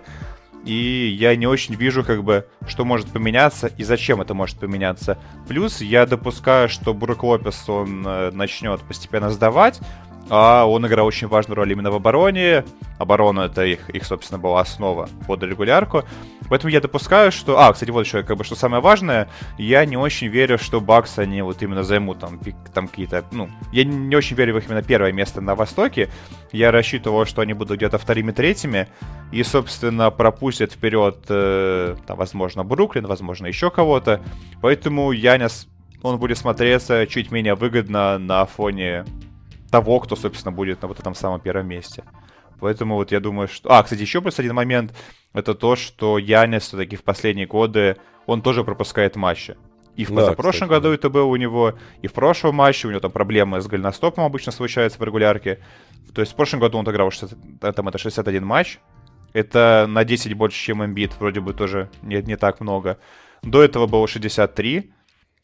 То есть, поэтому Янис, он... Я думаю, что им, вот ему уже и самому это не очень интересно. MVP после двух титулов, в смысле, после двух трофеев MVP, и после одного титула, он уже понял, что, скорее всего, титулы как-то поприятнее выигрывать. Он такой начал немножко посматривать на, на ситуацию со стороны Леброна, знаешь. Ну, так конечно, вот как оно работает, что, заметь, оказывается, думает. Знаешь, заметь просто, что... Да, заметь просто, что MVP — это награда, которую вот именно выигрывают молодые игроки всегда. Это да. восходящие звезды, когда там, собственно, там, не знаю, восходящие звезды, ну, в принципе, ну, как сказать, не восходящие звезды в Майами был Леброн, но такой еще более-менее не старенький, так скажем. И потом, собственно, Дюрант молодой, молодой Стеф Карри, его восхождение, там Уэсбург после, там, собственно, когда Дюрант уходит, потом Харден. Вот опять же, перед пиком Харден взял MVP, потом, собственно, были вот эти серии с Golden State. Опять же, Янис молодой выигрывает MVP, и теперь уже он чемпион. Поэтому я думаю, что, опять же, время Янис MVP, оно уже прошло, и ему это не очень надо. Да, вот, кстати, момент очень важный, как мне кажется. Все-таки MVP это больше награда людей, которым есть что доказывать. Вот у Яниса сейчас этап, вот как, знаешь, э, сел, садишься в кресло, по правую руку у тебя твои титулы MVP, там с Дипоем, а, по левую руку кубок Ларри О'Брайена с а между ног статуэтка защитника. Да, да, да. И он такой смотрит на эту регулярку и такой, так вот, оказывается, что чувствует Леброн, когда смотрит на эту регулярку. А я-то там рассказывал просто... в интервью, что я всегда там супер конкурентный, и как там он, сколько он, каждое межсезонье рассказывал про то, что я там э, готов умирать, там я конкурентный. Кстати, я, там... вот я не помню таких заявлений в прошлом году, и, возможно, вот я, он сам понял, что что может это все и не надо как раз. Такое меняется немножко мировоззрение, возможно. Ну, это мое такое предположение, конечно же. Ну, посмотри, на мой взгляд, все-таки самый важный аргумент по поводу Бакс это то, что я не считаю, что они займут первое место конференции. То есть я считаю, что первое место займет Бруклин, да. поэтому игрок из Бруклина, и пока я скажу какой, на мой взгляд, будет больше фаворитом, чем именно Янис. Потому что место, опять же, то есть как бы при это при равенстве игровых каких-то ценностей, ну, в смысле, при, там, при равенстве статистики, там, влияния на игру команды, все-таки на первый план выходит именно победа. Поэтому вот Янис для меня чуть-чуть пониже. Безусловно, посмотрим в любом случае, как э, у Яниса сложится в этом сезоне и насколько он перейдет ли он в режим Леброна или останется на том же своем э, юношеском уровне с юношеским максимализмом. И последний человек в нашем втором тире, пред-пред-пред-пред главных э, кандидатов на, чем, на титул MVP, это барабанная дробь э, действующий MVP. Вот так вот. Э, неожиданное решение от нас. Э, это Никола Йокич. Я, я, я, кстати, бы не сказал, что оно какое-то неожиданное. Ну, да, в том ну... что он все еще в тройке. Ну, то есть ну это, да. Это абсолютно ты, ты, ты, прекрасно. Да, я понимаю. Все... При том, что, кстати, в прошлом году, я, это я напомнил бы, что в прошлом году MVP Йокича именно перед сезоном он абсолютно не читался, и многие там его даже не включали в десятку. Ну, может, его включали куда-нибудь там на место какое-нибудь седьмое, восьмое но он явно не был в числе тех, кого там прогнозировали на этой MVP. Ну и... Поэтому то, что мы его сейчас ставим на третье место, грубо говоря, это, в принципе, я бы сказал, очень даже хорошо. Да, тут все в контексте первого-второго тира, конечно же, делается с поправкой на то, что это уже очень-очень круто. Но конкретно, да, действующий MVP у нас только не в главных, не в двойке главных претендентов на MVP следующего сезона. Никола Йокич провел, ну, практически космический, идеальный, наверное, можно так сказать, сезон. И с точки зрения да. статистики, и с точки зрения в какой-то степени командного результата, и что очень важно, э, наверное, едва ли не главный фактор. Ну и вот так, будем откровенны, на фоне всех этих ковидных историй, он отыграл 72 матча. То есть вот он прошел всю регулярку. Он выиграл и на дистанции, и по части эффектности игры, и по части командного результата. То есть, вот знаешь, сложилось все вместе. Насколько это может сложиться в Абсолютно. сезоне следующем? Вот, вот это главный вопрос. Mm, ну, я думаю, что, ну, по крайней мере, я рассчитываю, что он останется таким же здоровым, таким же игроком железным. И я думаю, что он, э, ну, вот сохранит кого примерно тот же уровень. Я думаю, что Денвер это команда где-то там ну, со второго по пятое место, примерно это их там диапазон, в зависимости от каких-то травм, опять же, там, там собственно, в конце разница может быть там в одну-две победы между командами, поэтому так вот прям сказать сложно. В общем, это, да, команда, которая, скорее всего, будет вверху. Я просто думаю, что во-первых, э, чтобы выиграть второй MVP, всегда нужно сделать какой-то скачок. Давайте вспомним об этом. Второй MVP Леброна, когда он играл, э, ну, когда, допустим, в Майами второй MVP, когда его команда смотрелась прям очень уверенно, когда у них там был рывок в регулярке 27-0, они, по-моему, играли, или 26-0 вот на каком-то отрезке. То есть там это смотрелось прям здорово. Второй MVP Стефа, когда он там вышел на исторический уровень, когда он прибавил прям сильно. Второй MVP Яниса, когда он снова вышел на исторический уровень, еще взял и ДПО.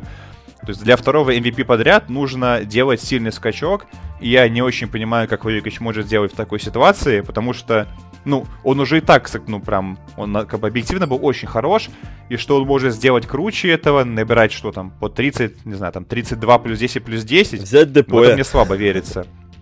Да, в депое мне тоже слабо верится. И вот еще какой момент важный, что я чувствую, ну, по крайней мере, у меня есть такое предчувствие, что Майкл Портер, я не помню, кстати, на какое место вы там его оставили, именно там, в плане прорыва года. Но, по-моему, но, на мой взгляд, Майкл Портер, игрок, который продолжит это прибавлять, и он будет забирать Юекича в нападении, как бы сказать. В общем, он будет откусывать его полезность нападения в том плане, что его количество очков увеличится, у Юекича оно, возможно, станет чуть, там, чуть меньше, либо останется на, на, на таком же уровне, и, допустим, Йокич в прошлом году был какой кейс? Что он там одна звезда, что вот вылетел Мюррей, они без него играют так же здорово, что Портер вроде как еще не звезда, то есть, ну, кого просто хороший игрок. А в этом году я думаю, что Майкл Портер сильно прибавит и, по крайней мере, в нападении будет смотреться, ну, понятно, что хуже, но уже не, не сильно хуже.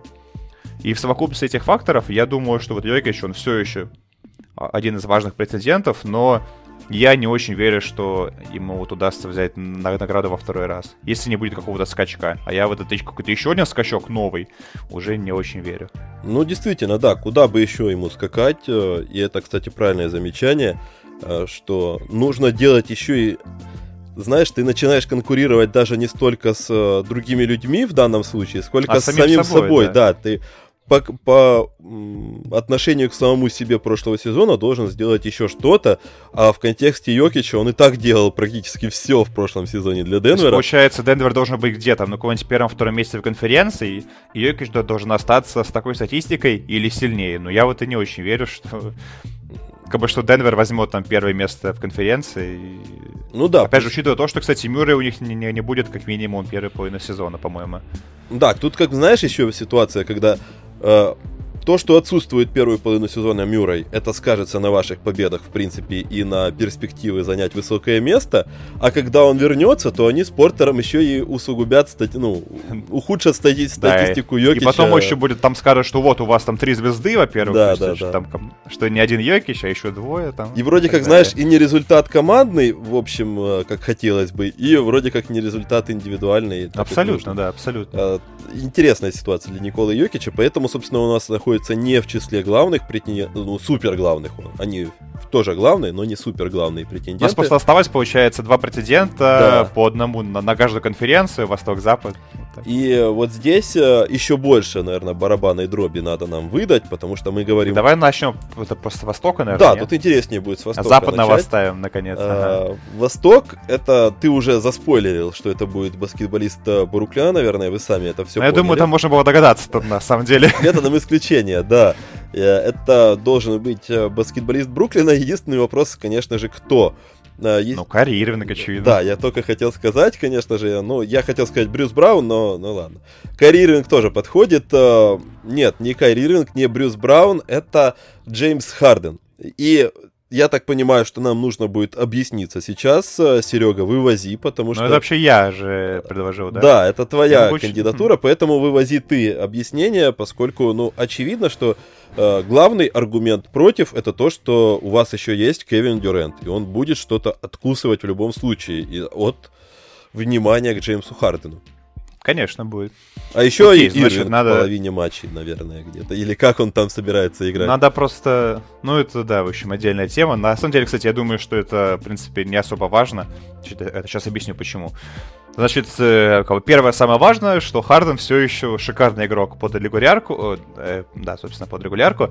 И он это показал в прошлом году на отрезке по-моему, я уже не помню, когда именно это было, но где-то середина сезона, когда очень мало играл Дюрент, а, он, в принципе, там вообще, по-моему, не, не играл, там периодически играл Ирвинг, и Харден привел очень слабый состав, когда там в старте играл Клэкстон, когда там, опять же, Брюс Браун играл на больших минутах, когда там Джефф Грин играл. То есть вот такой вот слабенький состав, но непонятно какой.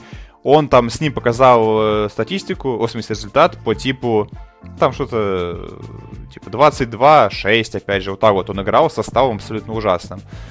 Там, опять же, где не... Там, по-моему, где один матч сыграл Дюрант на том отрезке, и вот, собственно, Ирвинг там играл периодически. И при этом он там побеждал и команды из Лос-Анджелеса, обе, и Лейкерс, и Клиперс.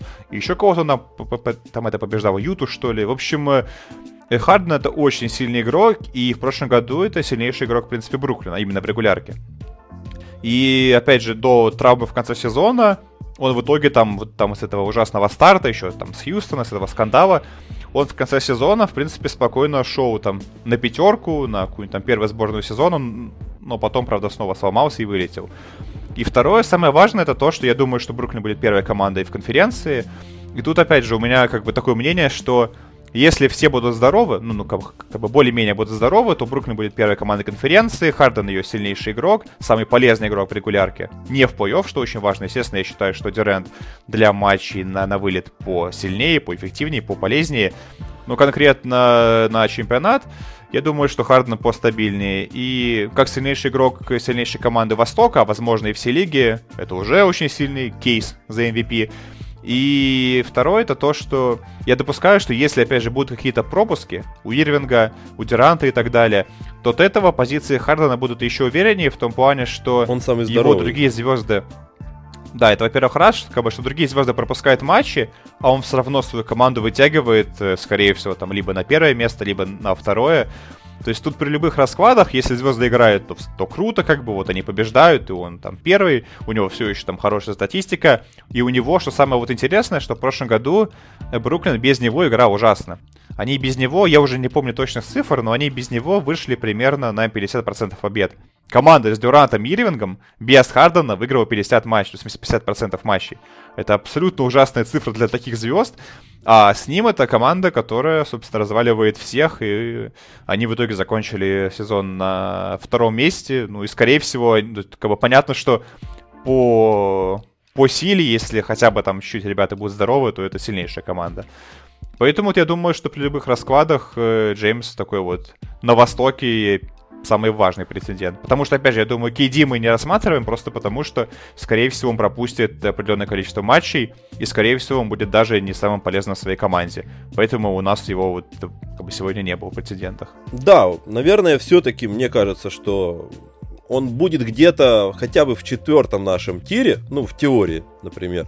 Ну, а, понятно, как, просто я, я думаю, что брать двух игроков из одной команды, как Да, наверное, смысле, я, я честно скажу, что, возможно, да, где-то здесь есть небольшой э, трюк, чтобы повысить немножко интриги. Э, если бы мы назвали Дюрента в, в, в четвертом тире, было бы неинтересно сейчас разговаривать про Хардена. Э, но в любом случае, конечно же, я с тобой согласен в контексте того, что э, меня интригует э, то, насколько еще есть запас у Джеймса Хардена. Он единственный, кстати, попал из этой команды в номинанты на MVP прошлого сезона, учитывая то, что они все там мало сыграли и э, все практически там э, не долезли по минутам, но Джеймс Харден все-таки за счет своего уровня и то, о чем ты сказал, э, все равно оказался лучшим среди них.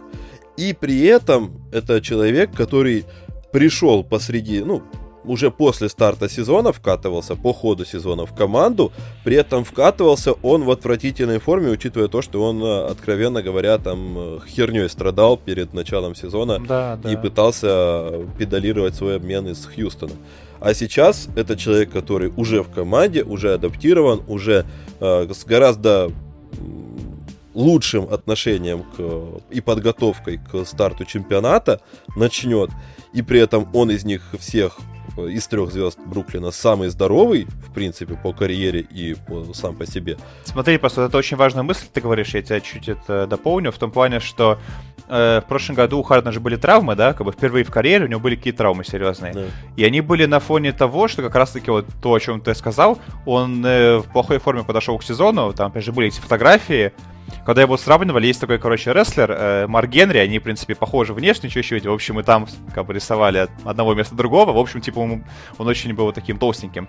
И, опять же, вот на фоне этого он как бы сгонял вес, как бы старался стать худее, и вот у него пошли эти проблемы с ногами, и, собственно, он вот там, он много раз получал одни и те же травмы, там, рецидивы в конце сезона, в общем, так он его себе испортил.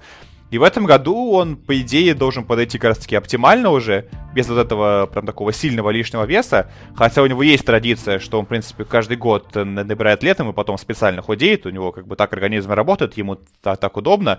Но вот опять же в этом году, по идее, он должен подойти в более правильной форме, и поэтому я вот, собственно, предполагаю, что у него никаких травм серьезных не будет, как, как это было раньше по карьере, ну, как раз потому, что он снова вернется в тот правильный подход, вот то, о чем ты говорил сейчас. Да, с Харденом, конечно, как минимум просто куча интриги того, насколько, чего можно ожидать от него после такого уровня в прошлом сезоне на фоне этих ограничивающих факторов. Ну и плюс это такой, знаешь, Рассел Уэстбрук здорового человека. Лейкерс берут Уэстбрука для того, чтобы он расчищал там а, ограждал двух главных звезд, которые там занимаются лоуд-менеджментом.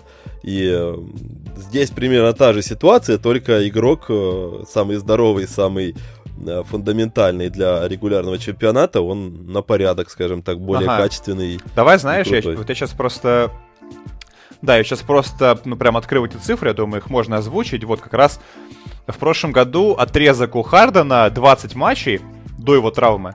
Из 20 матчей он выиграл 18. 18-2. И, и, вот, и при этом его цифры, его статистика 28 очков, 11 передач и почти 10 подборов.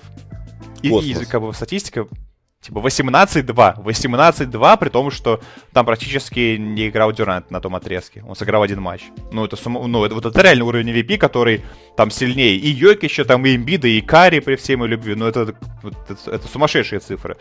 И при этом же еще он, опять же, он и в обороне очень сильно прибавил за последние годы. Я тут, опять же, там есть отдельная статистика, как он там в посте играет, у него, в принципе, защитные рейтинги хорошие. Но если так, так, говорить в общем, он, конечно, стал более активным. Он, в принципе, сильный сам по себе физический парень, коренастый такой, которого сложно продавить. То есть он э, очень разносторонний игрок, э, который обеспечивает команде победы. Поэтому я думаю, что от Востока, как, как минимум, это самый яркий для меня кандидат. Ну, у нас есть кандидат на первое место на Востоке. Это Бруклин. От него есть кандидат как э, самый здоровый человек, который может отыграть э, плюс-минус все матчи регулярки, и при этом с роскошной статистикой, личной эффективностью и так дальше.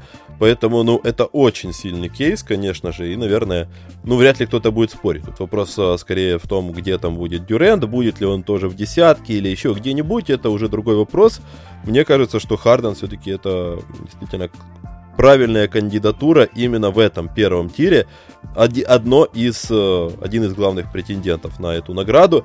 А вот его конкурент, это еще больше, наверное, не... Ну, точнее, даже мы определили, что Харден это не неожиданный кандидат. А вот второй, наверное, может таковым являться, потому что, ну, тут, мне кажется, даже можно взять паузу и предложить людям методом исключения догадаться, о ком идет речь, и они, наверное, дойдут э, до Лехи Шведа, но вряд ли... Нет, Руди Габер, наверное, да? Но до Руди да, Габера, скорее всего, да, дойдут, но...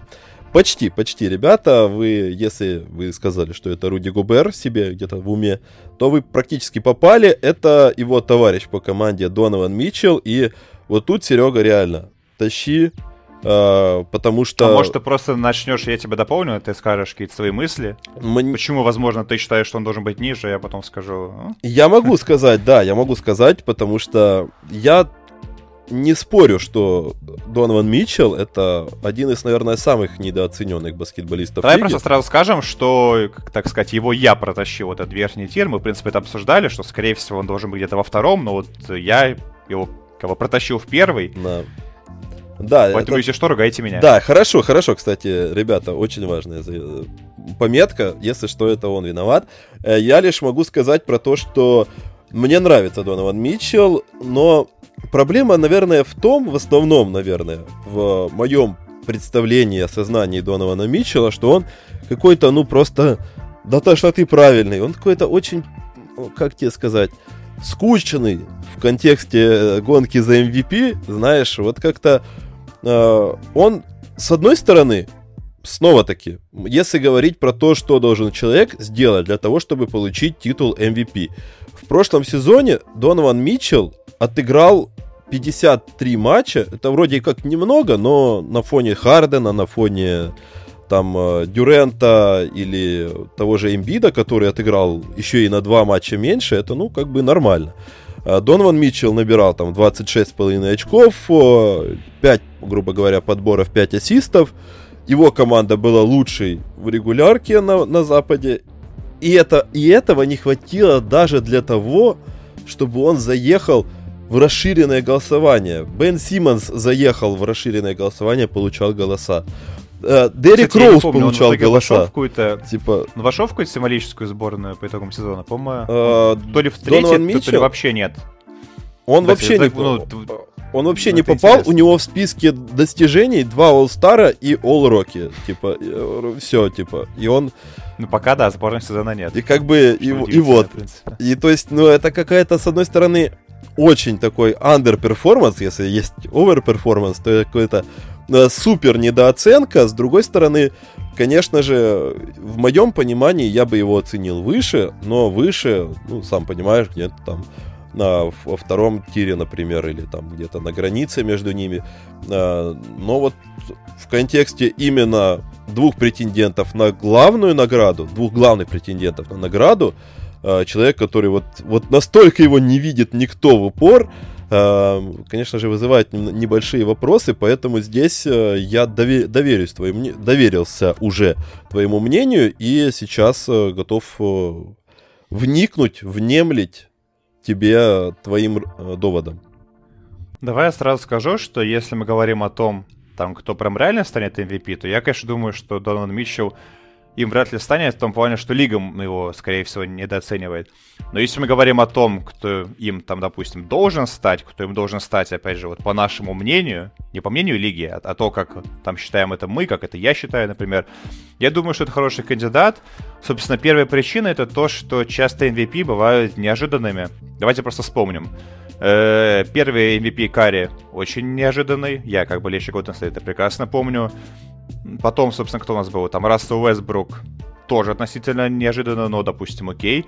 Дальше, получается, Харден. Ну, вот это, кстати, было вполне себе ожидаемо. Но потом у нас, опять же, есть Янис, его первый MVP из ниоткуда.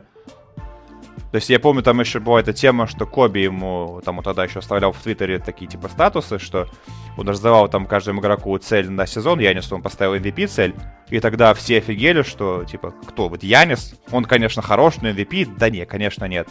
И в итоге Янис стал MVP, ну, потом еще дважды. И в прошлом году Йокич тоже, которого которого никто, скорее всего, не ставил там даже в топ-5. Возможно, у кого-то он там был в десятке, и то не факт. И вот Йокич делает этот рывок, и получается MVP. Я думаю, что это очень важный, на самом деле, тезис, что часто MVP становятся игроки, которые делают некий скачок.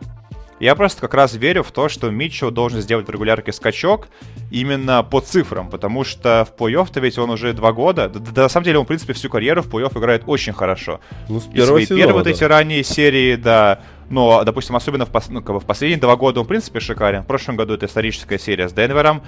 В этом году, опять же, он возвращается после травмы, по идее, не совсем в форме, и он выносит Мемфис. Ну, ну, кстати, без него Юта Мемфису проиграл самый первый матч, потом пришел Митчелл, и он набирал больше одного очка в минуту. То есть он играл в среднем... э, А, нет, он, он, он набрал, короче, примерно вот ровно одно очко в минуту. Он играл там 30 минут и набирал 29 очков.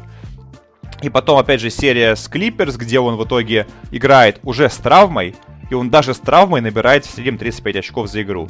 При этом он шикарно попадает трехочковый, он бросает там по 13 трешек за матч. То есть Митчелл это, в принципе, в- э, э, это уже практически топ-10 игрок лиги. Ну, просто вот объективно. То есть, опять же, там за пределами топ-10 там какой-нибудь э, там Тейтум, вот Митчелл, они, в принципе, все в одной компании. Вот эти моды игроки. И я ожидаю, что, во-первых, как бы Юта это сильная команда для сезона, для такого долгого сезона, потому что есть Руди Гобер, он делает систему в обороне, все это прекрасно знают. И Юта команда, которая, скорее всего, закончит на первом-втором месте, по крайней мере, я ее вижу такой. И опять же, как бы, особенно учитывая скачок Митчелла потенциальный, то, что будет еще сильнее, это еще один аргумент в пользу того, что Юта вот закончит на, на, этом, на, на вот этом самом первом-втором месте.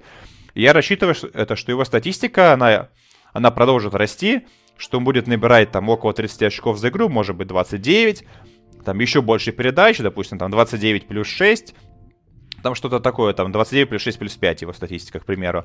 И это игрок, который, допустим, в отличие от того же Дэвина Букера, он определяет нападение команды в одиночку.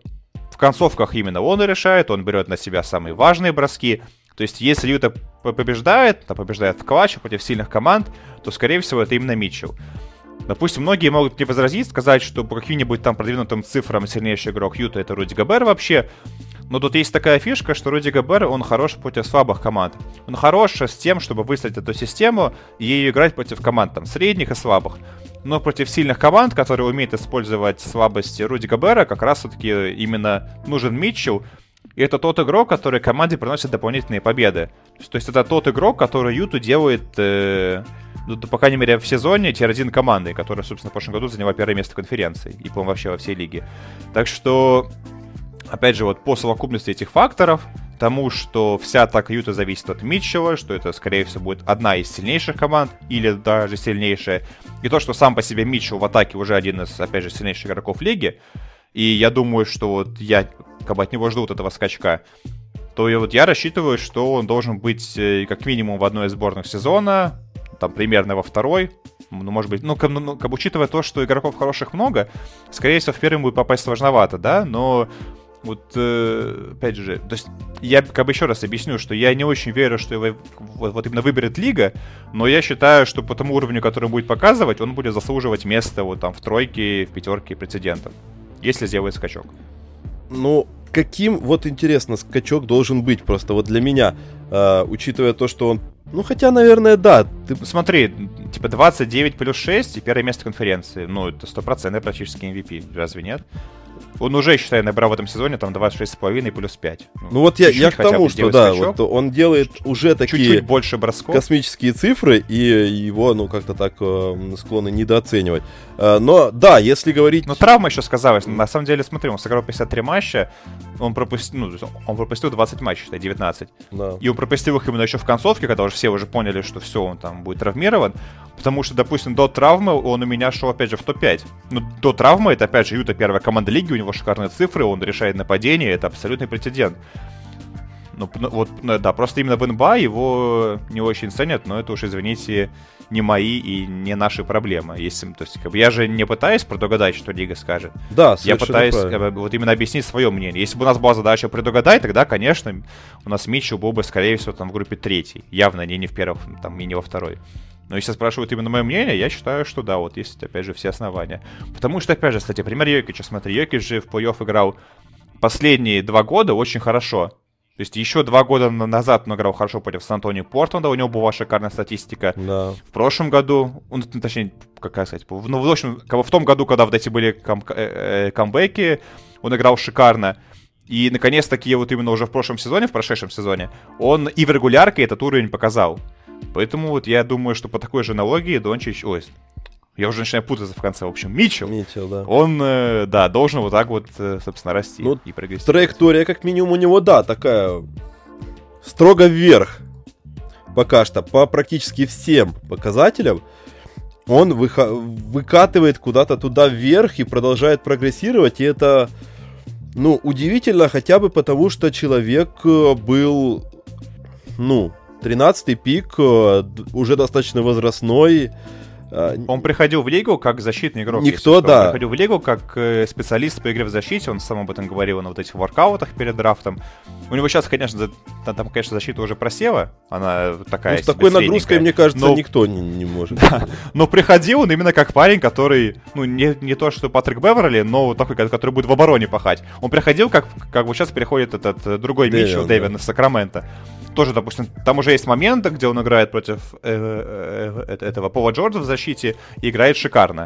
То есть я к тому, что да, Митчелл приходил абсолютно не атакующей звездой. Да, вот именно из-за этого, из-за того, что человек пришел возрастным и э, новичком, и практически без раскачки вкатывается вот в такую э, шикарную просто траекторию, э, то, конечно же, я готов э, поверить в то, что там дальше будет только лучше, и как минимум прогресс будет.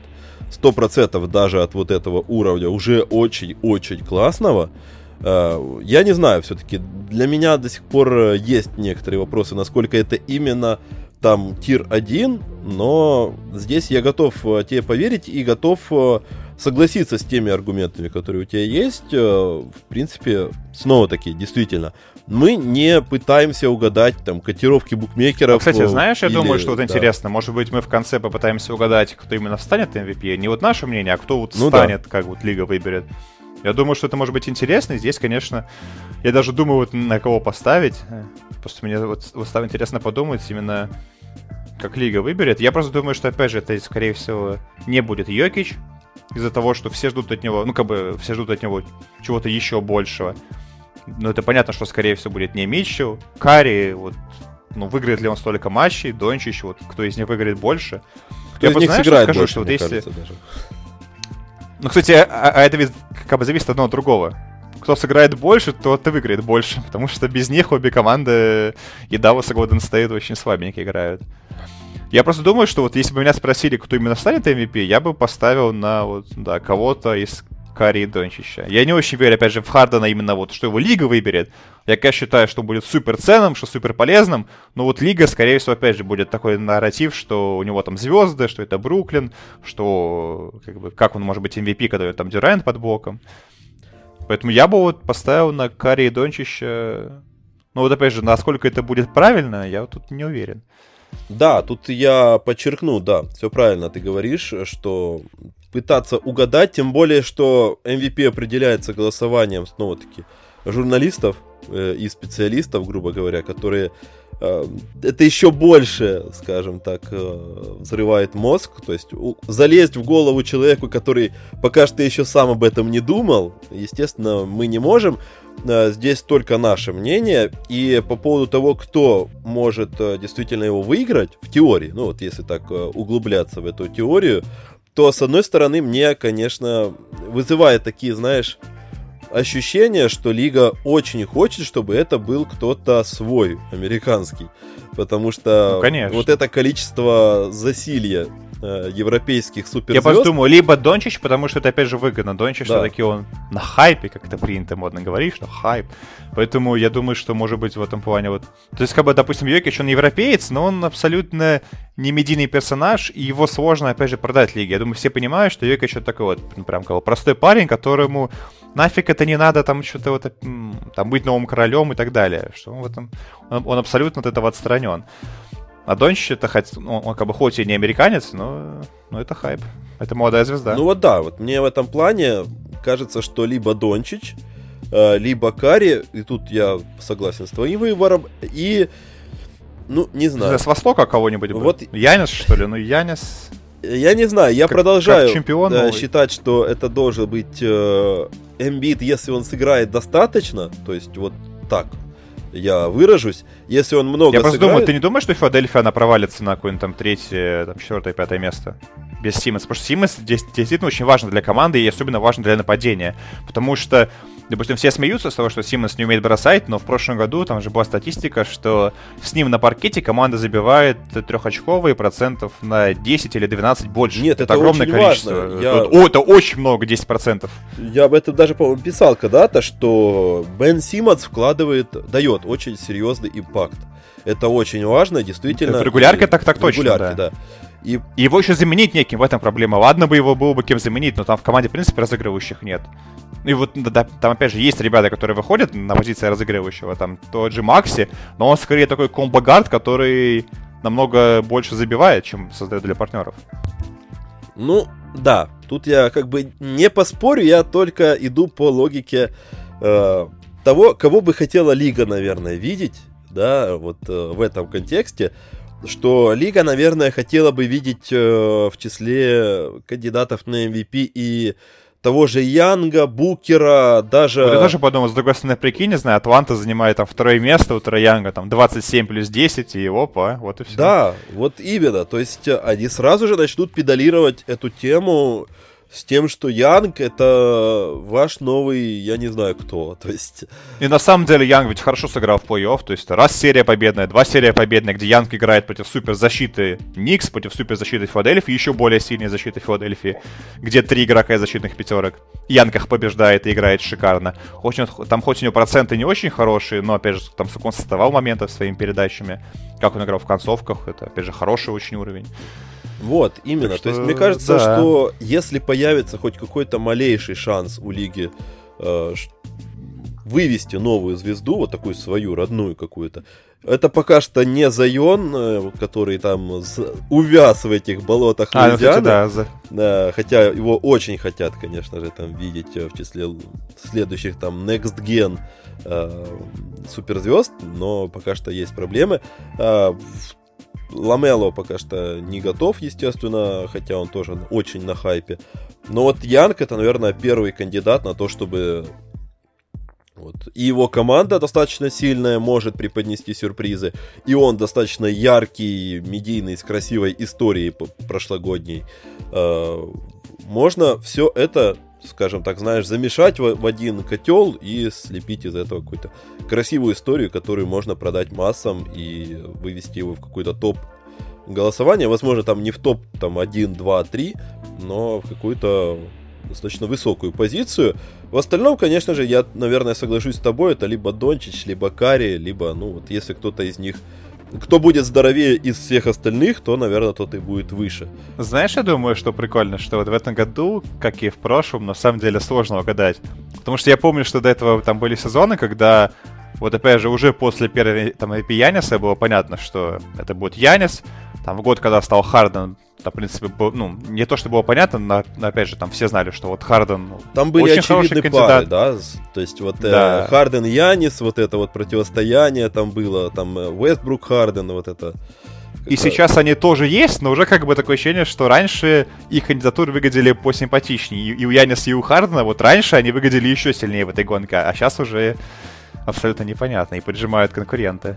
Да, и по ходу сезона, мне это, кстати, было очень приятно в прошлом сезоне, э, что было именно действительно достаточно кандидатов. Йокич шел во многом потому, что он был на дистанции наиболее здоровым и стабильным, но А это опять же самое важное, да, это награды, которые дается за дистанцию, вот именно, за весь сезон. Но, но именно если говорить про общий пул, то, конечно, там были и Эмбит, и Кари, и э, тот же... э, Кто там еще был? Да Крис Пол И Крис. Пол, да, пододвигались люди. То есть это не было каким-то между собойчиком, как было там у Хардена с э, Янисом, у Хардена там с Уэстбруком, когда мы просто решали, что важнее, там, трипл-даблы или там эффективность бросковая, там, или еще что-нибудь. Здесь гораздо больше выбор, и в следующем сезоне, да, мы близки к тому, чтобы было бы примерно так же. Я соглашусь, я, даже не знаю, что еще добавить. Аминь.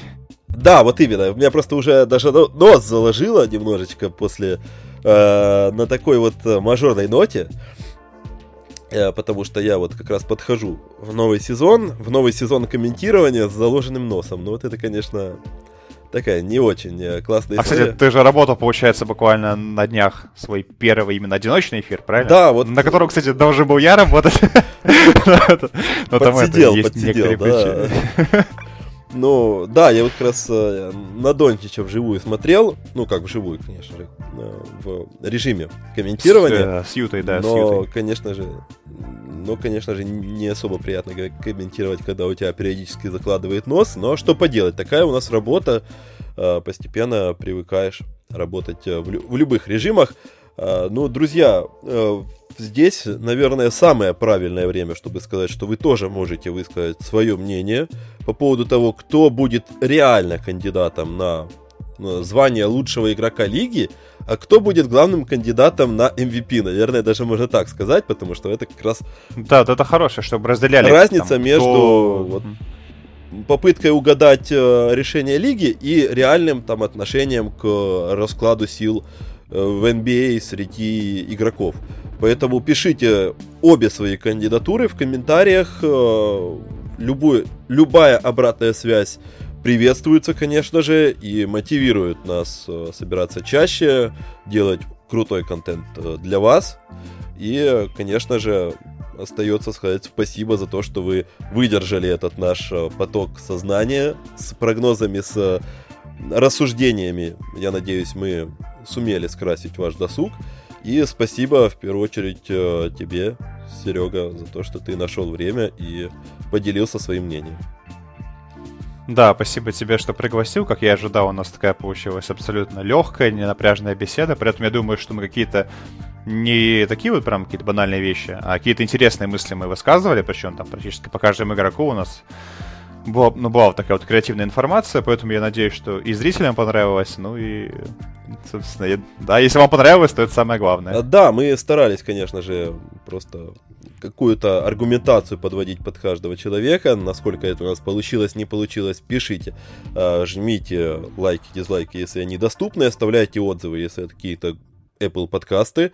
А, будем благодарны за любую обратную связь и, конечно же, увидимся, услышимся на эфирах Мегаго и в новых подкастах, я уверен, тоже еще не раз. А, мы с вами и с Сергеем встретимся. Пиш, э, пишите снова-таки, а, чтобы это произошло как можно скорее. Остается сказать всем спасибо еще раз. Всем доброго здоровья в наше непростое время. Не будьте как я с заложенным носом. И, конечно же, только интересного баскетбола всем.